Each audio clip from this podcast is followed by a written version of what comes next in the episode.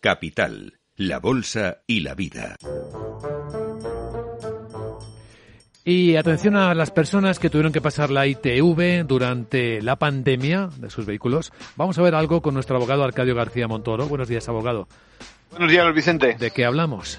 Pues de que entre las medidas que se tomaron cuando se declaró precisamente el estado de alarma para la gestión de la situación de crisis sanitaria, pues estuvo el cierre al público de esas estaciones de, inspección técnica de vehículos. Así que recuerden, se estableció la prórroga automática de aquellos certificados de los vehículos hasta 30 días naturales posteriores a finalizar ese estado de alarma y luego incluso hubo otras prórrogas de 15 días. Pero el problema ha surgido porque a la hora de pasar la siguiente revisión, una orden de mediados de mayo de, de 2020 dijo que no se computaban las prórrogas del estado de alarma.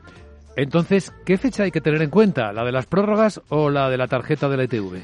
Pues eso mismo es lo que se han preguntado dos asociaciones del transporte y el Tribunal Supremo acaba de decir que el plazo de validez se computará a partir de la fecha en la que el resultado de la siguiente inspección fuera favorable, es decir, la fecha de la tarjeta que nos han dado.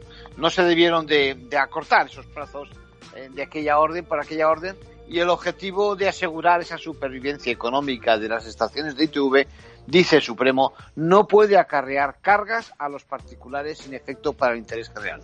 En conclusión.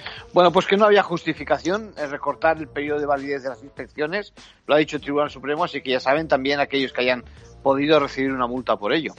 Pues gracias, abogado.